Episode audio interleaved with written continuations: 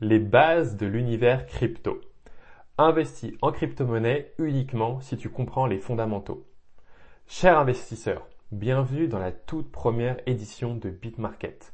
C'est un réel honneur que tu m'aies accordé ta confiance si tôt dans cette aventure, donc je souhaitais en préambule te renouveler toute ma gratitude.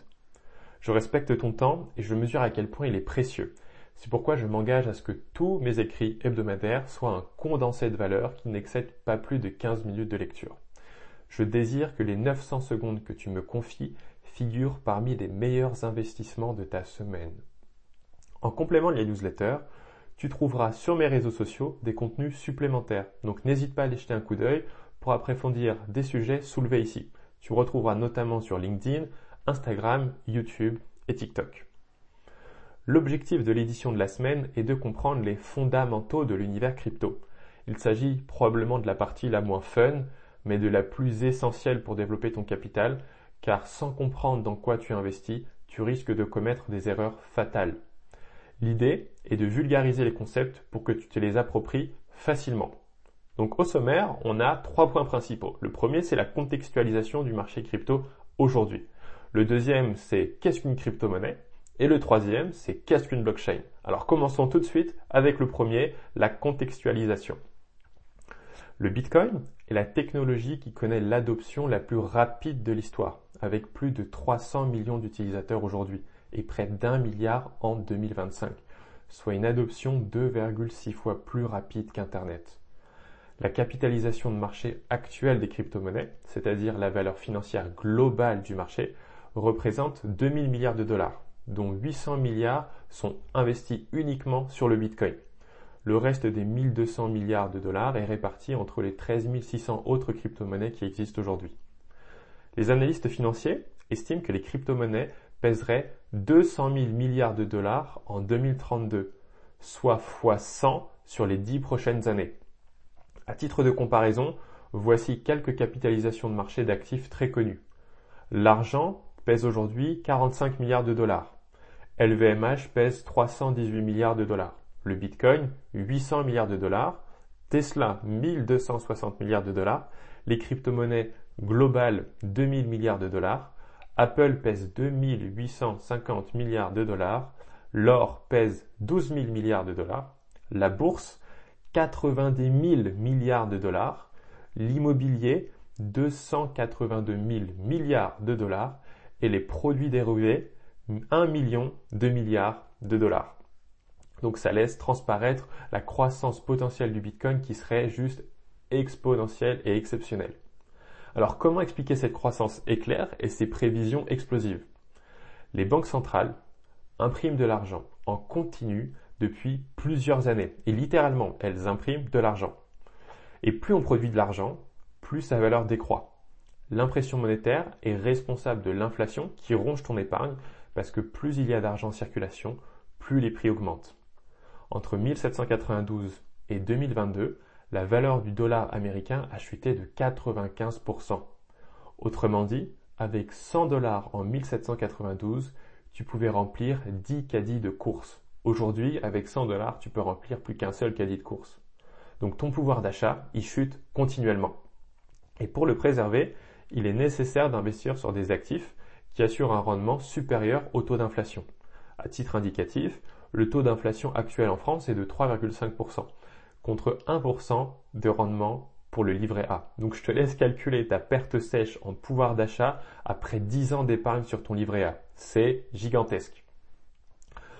en opposition aux monnaies fiduciaires, comme l'euro ou le dollar qui n'ont aucune rareté, puisqu'on en imprime toujours de plus en plus, le Bitcoin, lui, est limité à 21 millions d'unités. Donc il n'y aura jamais un Bitcoin de plus. Aujourd'hui, 19 millions de Bitcoins ont déjà été créés. En 2030, 99% des Bitcoins auront été créés et il faudra attendre l'année 2140 pour la création du dernier Bitcoin. La production de Bitcoin, qui repose sur un système que j'expliquerai un peu plus tard, est divisée par deux tous les 4 ans environ. Et c'est ce qu'on appelle le halving. Donc à titre d'exemple, en 2009, en 2009 pardon, 50 nouveaux bitcoins étaient créés toutes les 10 minutes, contre seulement 6,25 en 2021. Donc la production de bitcoin, elle est plafonnée et elle décroît en suivant une courbe logarithmique inversée, tandis que le nombre d'utilisateurs du réseau Bitcoin grandit aussi vite que la demande. La demande étant très nettement supérieure à l'offre, la tendance long terme du prix du Bitcoin est très haussière et explique pourquoi en 12 ans, la valeur d'un seul Bitcoin est passée de 0,0025 dollars à plus de 43 000 dollars actuellement. Le Bitcoin est donc une monnaie virtuelle déflationniste qui offre une fabuleuse protection contre l'inflation. Son prix n'est pas déterminé par un État ni par les banques centrales, mais uniquement par l'offre et la demande, à l'inverse des monnaies fiduciaires dont la valeur est émise par une entité centralisée. Et je reviendrai un petit peu après sur le principe de décentralisation. Passons désormais à la deuxième partie. Qu'est-ce qu'une crypto-monnaie? Alors une crypto-monnaie, c'est un actif virtuel qui possède une réelle valeur monétaire et qui peut s'échanger entre deux personnes sans avoir recours à un tiers de confiance. Un tiers de confiance, ça peut être par exemple une banque. Donc pour que tu mesures à quel point cette technologie est disruptive, il faut que tu comprennes d'abord comment fonctionnent les transactions financières actuelles. Donc dans le système bancaire actuel, si tu souhaites faire un virement de 1000 euros à ton ami Nicolas, tu es dépendant de ta banque pour que cette transaction soit effectuée. Ta banque vérifie que tu as de l'argent sur ton livret, puis elle enregistre l'information sur son livre de compte pour garder une trace et authentifier le transfert avant de valider ton virement. Toutes ces étapes prennent un temps certain, coûtent des frais de gestion non négligeables, surtout pour des montants importants hors de la zone euro, sont soumises à l'approbation de ta banque, donc si elle est fermée, tu ne peux pas réaliser ton virement, et ça t'empêche d'avoir une vie privée sur tes opérations financières. Et étant donné que tu es dépendant de ce tiers de confiance, ta banque peut bloquer tes fonds et même refuser le transfert. Ce sont des éventualités qui se sont déjà avérées exactes dans le passé. Maintenant, si on prend le même schéma, mais du côté du système blockchain, tu souhaites toujours faire un virement de 1000 euros à ton ami Nicolas. L'algorithme de la blockchain va vérifier, confirmer et exécuter le transfert. Cette transaction, elle est quasiment instantanée, avec très peu de frais, quel que soit le pays du destinataire et les montants transférés. La confiance et la sécurité du transfert sont assurées par l'algorithme de la blockchain, qui compte plus de 100 000 lignes de code informatique. Tous les détails du transfert sont enregistrés dans le registre de la blockchain, donc il est impossible de modifier ou falsifier le virement car le programme s'exécute automatiquement dès que les conditions sont remplies. Donc tu pourrais transférer même un milliard d'euros à ton pote Nicolas qui habite au Japon en quelques secondes, quel que soit le jour de la semaine et pour quelques euros de frais seulement. Donc les crypto-monnaies ne sont pas des supports physiques, elles sont des réserves de valeur et des monnaies numériques. Leur valeur n'est pas indexée sur le cours de monnaie fiduciaire, mais elle est déterminée par l'offre et la demande. Donc les variations des prix dépendent de ces deux variables. C'est ce qu'on appelle la volatilité, qui est provoquée par la spéculation des investisseurs. Et comprendre comment fonctionne la volatilité permet de gagner beaucoup d'argent en prenant des positions au bon moment sur une crypto précise. Rappelle-toi que les bonnes affaires se font toujours à l'achat. Mais nous verrons en détail toutes ces stratégies dans une prochaine édition. Donc les crypto-monnaies ne sont pas régulées par un organe centralisé, comme un État ou une banque centrale, car elles reposent sur une technologie décentralisée appelée la blockchain. La décentralisation signifie qu'aucun intermédiaire est impliqué dans le transfert d'argent d'une personne A vers une personne B. C'est une véritable révolution et une innovation technologique majeure. Les nouvelles crypto-monnaies, donc autres que le, Bitcoin, s'appellent des altcoins. Elles fonctionnent soit sur leur propre blockchain, soit elles se branchent à des blockchains existantes. Elles ont majoritairement pour objectif de résoudre les problèmes rencontrés par les précédentes crypto-monnaies en améliorant certaines caractéristiques du réseau. Par exemple, la crypto-monnaie Litecoin a été développée pour rendre le transfert d'argent plus rapide que sur le réseau Bitcoin. Et derrière chaque crypto-monnaie, il y a une vraie entreprise technologique derrière, composée notamment de développeurs qui innovent sans cesse pour perfectionner l'existant ou pour apporter de nouvelles fonctionnalités sur la blockchain qui répondent à des besoins très précis du marché. Passons désormais à la dernière partie qui vise à comprendre ce qu'est la blockchain. Alors la blockchain, c'est un immense livre de compte dans lequel est inscrit toutes les transactions qui sont effectuées. Donc elle enregistre en temps réel les transferts de titres de propriété des crypto-monnaies. Un exemple. Si Nicolas transfère un bitcoin à Aurélie, la blockchain enregistrera que Nicolas ne possède plus ce bitcoin et que le nouveau et unique propriétaire de ce bitcoin est désormais Aurélie. Tous les détails de cette transaction, comme l'heure, le montant, les destinataires, le réseau utilisé, tout ça, c'est noté et accessible par tout le monde sur la blockchain. La blockchain, elle, elle est sécurisée par un réseau d'ordinateurs qui sont répartis partout à travers le monde. Ces ordinateurs-là, on les appelle les mineurs. Et c'est grâce à eux que les transactions peuvent être vérifiées, confirmées, puis validées sans avoir besoin d'un tiers de confiance. Un exemple. Lorsque Nicolas souhaite envoyer un bitcoin à Aurélie, les mineurs vont d'abord vérifier que Nicolas possède effectivement ce bitcoin pour rendre infalsifiable la transaction. Pour ce faire, ils vont alors calculer le solde du portefeuille de Nicolas en retraçant l'historique de toutes les entrées et les sorties de son compte. Et donc si Nicolas possède effectivement un bitcoin, alors les mineurs inscrivent les données du transfert dans un registre de la blockchain qu'on appelle un bloc. Chaque bloc peut comporter un nombre limité de données, donc dès que le quota est atteint, les transactions suivantes sont enregistrées sur le prochain bloc, et ainsi de suite. Donc chaque bloc est relié au précédent grâce à une méthode de cryptage qu'on appelle la cryptographie. L'objectif de la cryptographie, c'est de sécuriser les blocs avec une clé privée qui est obtenue par une méthode de calcul qu'on appelle le proof of work. Afin que les informations renseignées sur les blocs ne soient plus modifiables et modifiées, les blocs sont scellés grâce à cette clé privée du système cryptographique.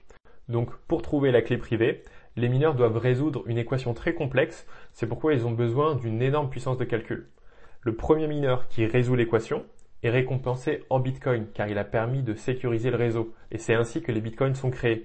Ils sont quotidiennement distribués aux mineurs qui trouvent les clés privées permettant de sceller les blocs les uns après les autres et donc de sécuriser le réseau.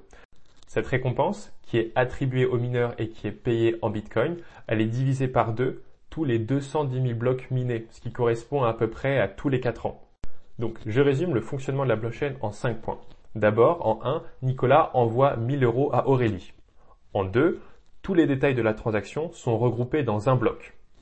En 3, les mineurs vérifient et valident les informations du bloc. En 4, le bloc est daté, scellé par la clé privée qui a été trouvée par les mineurs, et ensuite il est ajouté à la chaîne de blocs. Et enfin, en 5, Aurélie, après quelques très courts instants, a reçu ses 1000 euros de Nicolas. Pour information, les mineurs sont certes des ordinateurs, mais ils sont détenus par des humains. Donc les récompenses qu'ils touchent sont versées sur les portefeuilles des propriétaires. Cette technique s'appelle le minage et ça constitue l'une des manières de gagner de l'argent en crypto-monnaie. Pour augmenter la puissance de calcul et donc la fréquence de résolution des équations, certaines personnes ont connecté plusieurs mineurs ensemble dans des entrepôts gigantesques et les récompenses obtenues sont partagées entre tous les mineurs qui ont participé à la résolution du problème. Et on appelle ces regroupements des pools de mineurs. Donc, en synthèse, une crypto-monnaie, c'est une monnaie numérique qui a une valeur monétaire réelle. La blockchain, c'est un registre dans lequel toutes les transactions effectuées sur le réseau sont notées et cette technologie fonctionne grâce à un algorithme qui remplace les tiers de confiance pour réaliser les transferts de valeur. Et enfin, les mineurs, ce sont des ordinateurs très puissants qui vérifient que les transactions soient possibles, qui sécurisent le réseau en scellant les blocs où figurent les données de transaction, et ils sont récompensés en Bitcoin pour ces missions. C'est fini pour cette première édition. J'espère que ma vulgarisation sera suffisamment simplifiée pour que tu aies assimilé les concepts fondamentaux des cryptos, car il est maintenant évident que toutes les crypto-monnaies ne sont pas de bons investissements. Et pour identifier et choisir sur lesquels investir, il faut évidemment comprendre, entre autres, la valeur ajoutée qu'elles apportent à la blockchain et tu ne peux pas le mesurer si tu n'as pas compris ce que c'était qu'une crypto et qu'une blockchain. Donc n'hésite pas en commentaire à me partager tes impressions, tes remarques pour que j'améliore les prochaines éditions, toutes tes questions pour que j'éclaircisse des points encore obscurs et les sujets prioritaires que tu souhaiterais que j'aborde prochainement. Donc dans les prochaines éditions, j'avais notamment planifié de parler des différents euh, types de crypto-monnaies, des stratégies et des méthodes d'investissement, euh, des parallèles qui existent entre la bourse, l'immobilier et les cryptos, euh, des outils et des notions essentielles pour se lancer et plein d'autres sujets pour comprendre et investir en crypto-monnaie. Alors profite de l'espace discussion en dessous pour m'indiquer tes sujets préférés et je te dis à la semaine prochaine. Ciao